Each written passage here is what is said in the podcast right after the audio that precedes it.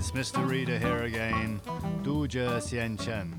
Okay, following on from my last episode where I suggested names for females, I'm going to now follow that up and suggest uh, more contemporary uh, or less old-fashioned names for for men.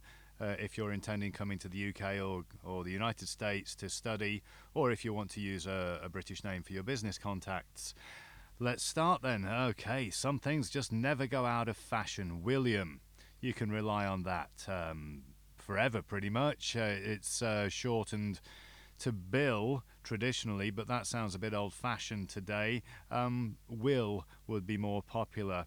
Uh, word of advice uh, don't shorten it to Willie because uh, that's another word for um, Gigi.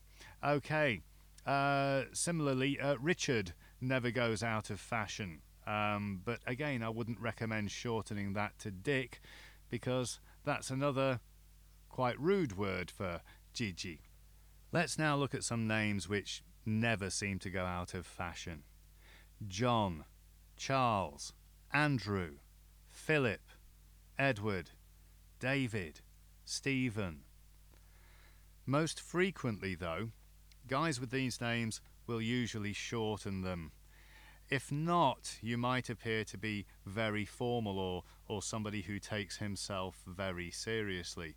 There's no reason why this should be true, but unfortunately, that is the way it's often seen. So, as a result of that, people called John or Jonathan will often introduce themselves as Johnny. People called Charles are often introduced as Charlie, Andrew, Andy, Philip, Phil, Edward, Ed or Eddie, David, Dave, Stephen, Steve. If you don't want to shorten your name, then try the name Mark, M A R K. That never goes out of fashion. Marcus is a similar name, M A R C U S. More contemporary names include Joshua, J O S H U A. That's often shortened to Josh. Or you might want to try Corey, C O R E Y, or Conor, C O N O R.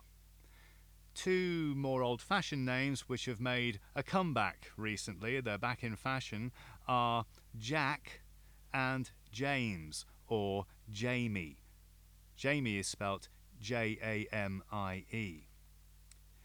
If you're somebody who might want to appear to be, shall we say, a little bit more upper class, then try the following names Dominic, Sebastian, Julian.